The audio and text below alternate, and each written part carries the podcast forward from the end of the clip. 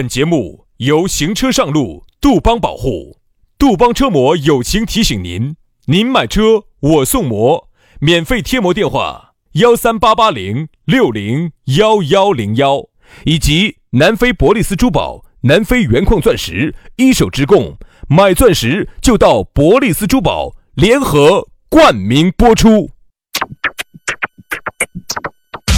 南腔北调，嬉笑怒骂，却不油嘴滑舌，街头巷尾，国内国际，带你上天入地，针砭时弊，评说古今，但不信口开河，喜笑颜开，横眉怒对，只求琴瑟和鸣。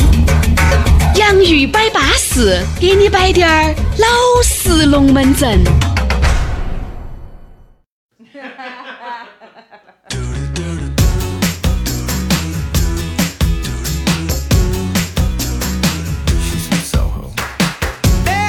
洋芋摆巴适，给你摆点儿老实龙门阵。哎呀，元旦节要来了，二零二零年十二月一过噻，马上就要变到二零二一年了，还有明天还有一天。二零二一年的第一场雪来得比往年时候要晚一些。啊，我跟你说，明天哎不对，后天，今天三十号嘛，这个月大噻。啊，明天还有一天，三十一号，大后天噻就元旦节了。我跟你说，又要说耍假了。元旦节准备咋个耍？薛老师上不上班？三天走哪儿去？哪儿都扯。呃呃，我一号值班，二号兄弟伙结婚，所以说我一号、二号就满了。三号呢，自己在屋头约一天，四号就又喊上班。哎呀，你才耍了个九天，你还要做？我往哪儿走？你晓不晓得的？九天好恼火。当然，我跟你说嘛，我为啥子那个时候我要选择去三亚呢？原因就是因为机票太便宜了。嗯嗯，你晓得一个人好多？好多钱嘛？五六百一下嘛？五六百往返。再猜七八百、三百、三百四百往返。哎，四百块往返，那么便宜啊？哎，四百块往返，便宜啊！你想，原来三亚旁边到这个时候哈，如果原来不得疫情的话，这个时候噻，那就应该是两千多，那边三千块钱往返的喽。你看现在就是四百块钱一个人往返。你坐个头等舱哈，最多加个两百块钱、三百块钱。哦，天哪，好安逸！六七百块钱，六七百块钱坐个头等过去，它不香哦，安逸安逸安逸。三亚那个三亚那个地方呢，我不太喜欢的地方是啥子呢？贵嘛。那个地方哈，各种潜规则。兄弟。这个时候去哈就不存在潜规则了，嗯，这个时候你就是还起走的了，是不是哦？哎，就那种，因为那样子的，我们在当地呢也认识一些朋友，然后呢，他每次我一说三亚呢各种潜规则，我很不喜欢的时候呢，他就说没事没事，过来找我们。我们去，然后他到时候那个给我的返点，我把返点全部返给你们就完了。哎呀，我真的很不喜欢这个三亚的这个商业环境哈，全是各种的商业贿赂啊，商业返，我跟你说嘛，商业返点啊，各种全是这种东西。你去三亚为啥子你非要去住酒店？为啥子非要去吃人吃那些靠你的馆子呢？你去三亚就去租一个很好的民宿，这个民宿的地方它并不见得就是在三亚市区里头，它一定比如说就是三亚周边的一些地方，比如说像石梅湾啊啊万宁万宁啊，你这样子说单怕长啊，单怕我们今天还摆下耍噻，对，就这种我跟你说嘛，还真的要得，你在这儿租个民宿哈。人家老板就晓得买菜哪个地方买，海鲜要在哪个地方去拿，拿了以后你直接称生的，你自己端个秤过去称称了以后回来自己弄来吃。你去三亚是啥子？去享受它的，享受它那个天气，热和舒服。你又不是去，有啥子逛的嘛？三亚你对的，对的。三亚能买得到的，你这儿都买得到。嗯，所以说啊，这个我不喜欢呢，就是不喜欢它的那种商业的氛围嘛，就是各种的这种潜规则，我很讨厌。泰国呢就要干净些，嗯，泰国呢最好的就是啥子？人家老外呢就就是比较单纯，是啥子就是啥子，对，不会有那么多因为淡旺季乱涨价呀、乱返点呀那种。我说我不喜欢这种东西，我喜欢简单点、单纯点、干净点的，像像我这种风这种的，像你这样子干干净净、清清白白，像小葱拌豆腐一样做人的这样的一种商业环境。啊，那是不可能的啊。好，这个就摆到这儿了。反正呢，这个元旦节你反正想咋个耍你就咋个耍，好不好？三亚去三亚哈，还可以坐游艇出海，现在便宜便宜惨了。要得嘛，我们的龙门阵呢，反正就这这这这样子了啊。因为今天我们的讨论话题呢，不是摆的旅游，好不好？所以说呢，我们就关于这个龙门阵就说到这儿，因为呃你说这个元旦节三天小长假能走哪儿嘛？你这原来呢，你时间又短了，近的呢又都去过了。我第三天上班，哦，哦，你这三天上，哎，所以说前两天呢可以那你就相当于耍五天，一二，你相当于耍五天噻。你这四天你是不上班的的嘛？这四天，那个周末那两天我才回回成都的嘛，那对的噻。这两天我才走。你相当于就耍啥子？耍二十八、二十九、三十、三十一、一二，不是五天哦。哦，哎，你看你就这样子。不，我前头几天人在河河河北。哦，你在河北。我后头星期天才回的成都，呃，三十一号回成都，一二号呢我就进出耍一耍，休息一下就完了。杨老师简直是提起枪儿到处耍的是，好了好了，举起他可爱的小洋船到处传。不说了不说了不说了不说了，等我把广汉那边开发出来了，我跟你说。要得，那我们就这个样子吧。如果下来呢，你关于耍有些啥子龙门阵呢，你也可以加我们的微信，我们再慢慢的讨论噻。各位有资源的朋友哈，也是要第一时间给我们说，好不好全？拼音加数字。轩老师的是宇轩 FM 五二零，宇轩 FM 五二零。杨老师的私人微信是杨 FM 八九四，全拼音加数字啊，Y A N G F M 八九四，Y A N G F M 八九四。加起就对了啊。来嘛，今天我们的讨论话题就来了。今天我们的讨论话题给大家说到的是啥子呢？说到的是衣品。嗯，哎，这个衣品啊，我记得起好像上个星期哇，我们在节目里面好像偶尔还点了一下。在方言社会当时还摆了一下，就是摆嗯摆摆那个啥子 Zara、H&M 跟优衣库，当时我们还摆了一下。这个衣品真的，我觉得衣品哈，哎，但我觉得衣品不能说是这个人有啥子问题，只能说这个衣品不好呢，只能说他的审美不好，跟这个人好不好不得啥子好大关系。但我真的就觉得。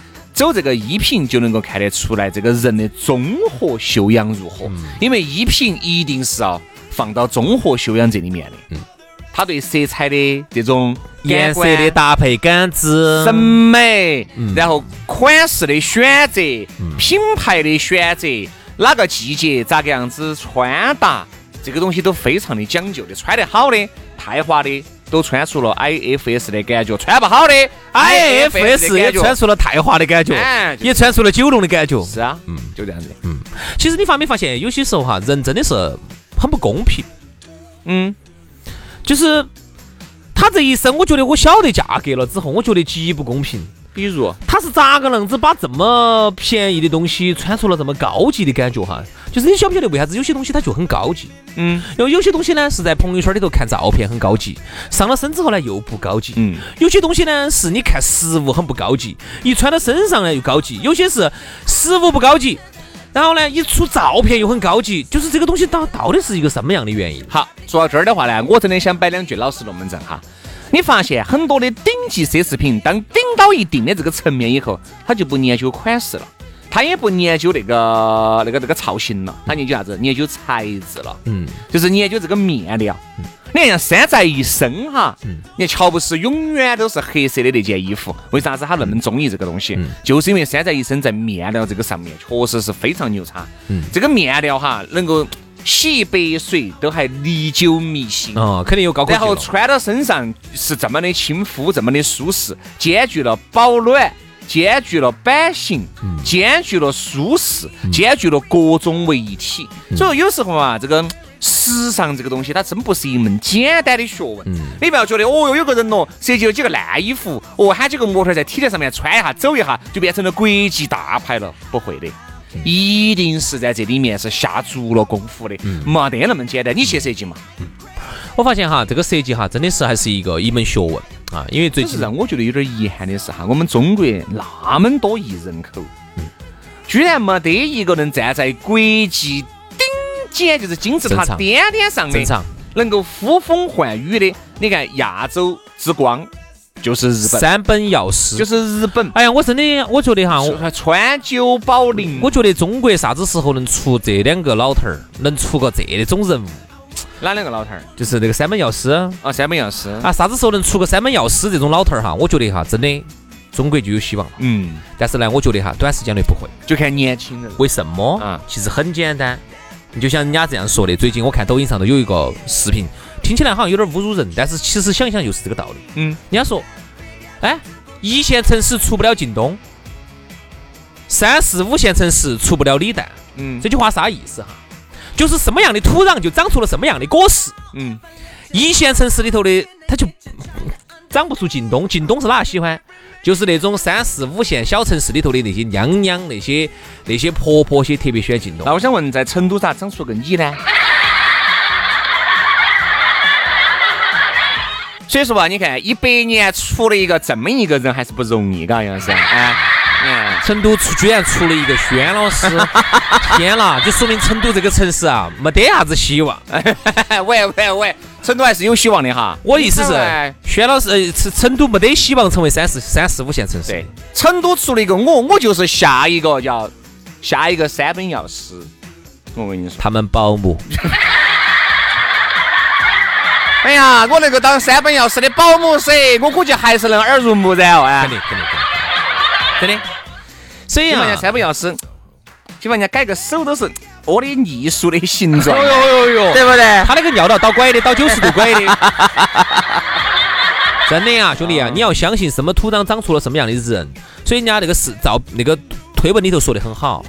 你看哈，有些时候在一线城市里头哈，很火很火的话题，很火很火的视频，在那个在那个快手上头简直就不行，点儿都不得行。在快手里头火得不得了的啥子散打哥哟，啥子啥子这门儿那门儿那门儿的这门儿的这些快手上头的哈，嗯，拿到抖音上头来，或者拿到这种呃微信上头，或者拿到我们一线城市里头的这些市民看起来，就是啥子？你讲些啥子哦？嗯就是什么样的土壤？现阶段我们国家还没有到达这个阶段，就长不出这么大的一个设计师来，哎呀，所以说你看到起呢，就因为大家呢从小哈对于审美，你发现没有嘛？都很差。原来我们那个时候美术课都是可以站的啊，体育课都是可以站的，嗯啊，一切都是以语数外为标准。音乐课是可以备战的，哎，对，这说明了什么？就说明我告诉你，一个我们字，一个字，嗯穷。真不重视这些啥子美术哦、体育哟、音乐哟，因为这些就是啥子啊，陶冶情操的东西。，对，啥子叫陶冶这也是情操？提升自己的东西。什么叫陶冶情操？但凡就是有了钱之后，你才会想到要陶冶情操。所以为啥子你看，我们之前之前就是因为没有经过这些熏陶，嗯才出现了很多类似于像《爱情买卖》这首歌，有那么多人喜欢，嗯有那么多就是这种乡土气息非常。谢军儿的这些歌，对对对对对，还有网络老公老公我爱你，哎阿弥陀佛保佑你这种，两只蝴蝶小有那么两只苹小苹果啊这些歌，嗯，就这个原因。为啥子大家不喜欢贝多芬的，不喜欢莫扎特的，不喜欢李斯特的？嗯为啥子啊？经济基础决定上层建筑。大家对于音乐的审美也很差，而且你发现没有哈？我们这边对于话剧、对于音乐剧、对于交响乐没得市场不，北上广可能有，啊，北上有点儿，有点儿都。是附庸可能风雅这儿。里头哈，北京我觉得都差了点儿啊，能让我觉得有点调调的中国就上海只有上海。上海，因为上海有很多外商啊，那些假把 S，哎，人家哎呀，Mr. 王，人家都去听音乐了吗。虽然说老子不那个懂嘛，我就是在这儿做嘛，我演嘛，我倒把它演出来，表示我会嘛，对不对？我感受很明显的，当他当他演过那么四五回、六七回了以后，哎，他自己也就会迷进去了，人就是这个样子的。所以说啊，我就觉得为啥子现在很多人衣品比较差？是整体国民的这个收入水平决定对的。，女的衣品要好一点啥子？因为女人哈，她本身感知力就要比男人就要好。女人，你发现没有？女人的第六感也比男人好，女人的各种的这个学习能力方面，细节她更敏感，的哎更敏感一些，而男的就不得行。嗯，男的不得行。所以说，我们说这个衣品里面哈，那么多男的里面能有百分之二十会穿的，我觉得算都不得很不得了了，都不得，都不得。我看哈，我身边的男的哈，十个里头能有一个穿撑展了的，我觉得都不错了。那一个可能也就只有杨老师了。没有没有没有没有没有没有哦，我都觉得杨老师不，杨老师的衣品还是好的。我给大家说一下杨老师，你们觉得杨老师衣品好不好嘛？草鞋杨老师咋会是草鞋？不杨老师一般弄一双中国椰子，哎呦，哦，你说的是安踏的那个 中国椰子。他不是不是不是不是不是，兄弟，我跟你说哈，我给你解释一下哈，他不是那个椰子，那个那个哦 Y E E Z Y 那个，他就是椰子园的椰子。不是，他是写的中文，多大两个字？这边写的椰，那边写的子，哦椰椰子写在上头的。对对对，这个好。你看，首先套了一双红色的袜子，好，然后呢，上头呢又配了一个绿色的灯草，绿色的灯草绒的裤，上身呢穿了一个汗衫儿，加一个羽绒背心儿，外头套了一件皮大衣，然后呢，脑壳上戴了一顶草帽。各位，你们说一下，这是不是时尚？这个如果走在巴最潮的是哪个？给我们两个异口同声念，最潮的是谁？轩老师，这种呢，如果走在巴黎的这个 这个体态上头呢，可能就要被很多星探就要发现你。对但是陈志鹏那种穿着哈，比起杨老师来说，那就差得远了。如果穿在成都的话呢，哎，然后薛老师有有一天他把他巴黎 T 台上穿出来，大家都会异口同声的，哎呀，这什么玩意儿？什么玩意儿？什么玩意儿？哎呀哎呀呀呀呀！太上头了，太辣眼睛了！哎呀，我的天哪！所以说啊，玩笑虽然说归玩笑，就说明啊，其实大家的这个穿搭哈，大多数都不行，兄弟，我跟你说嘛，真的大多数都不。跟经济条件太有关系了。我给你举一下例子哈你看，我们小姨，我跟你说，我们小姨嗯，两代人之间的差距哈。有一次我跟我们小姨两个去爬山，去一个非常冷的一个地方，那儿全是冰冻冰凌板儿，啊，好冷哦。然后呢，他们我们小姨呢，就说外头穿了个羽绒服，里头呢就就套了一个红色的，很扎眼的。本来你里头是个是个啥子正常颜色的衣服，外头呢又是个黑色羽绒服，很正常嘛。嗯。它里头套了个红的羽绒背心儿在里头，嗯就极其的扎眼。嗯，当时呢，他他照了个相，就发给我们表妹儿看。我们表妹儿呢，九零后，你穿的啥子？你咋会套羽绒背心儿嘛？就套个一般的大红色的背心儿就可以了。套个红色羽绒背心儿，没套个绿色。半斤八两。九零后的小小妹儿呢，哎，人家就觉得天了，你穿些啥子？你这个穿个这个羽绒被儿好辣眼睛哦。他妈不管，好我不管，我不管，我觉得暖和就行。你就发现个问题没有？嗯，这是说明什么问题？就说明是老一辈他只想到暖和就够了。就缺乏了对外观的欣赏。而年轻一代，他是因为有了这个经济条件允许，他根本没有从来没有担心过冷这个问题。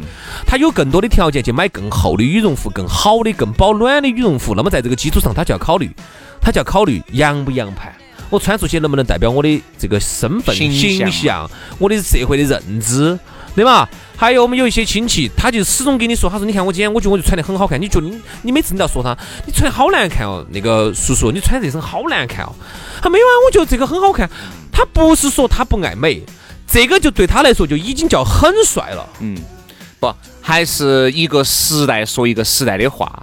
你看原来哈，你们爸、你们叔叔穿的真的是日不隆怂的，真的日不隆怂为啥子你妈还喜欢得很呢？因为那个因为那个时候大家都这么日不隆怂的，大家那个时候穿个垫肩。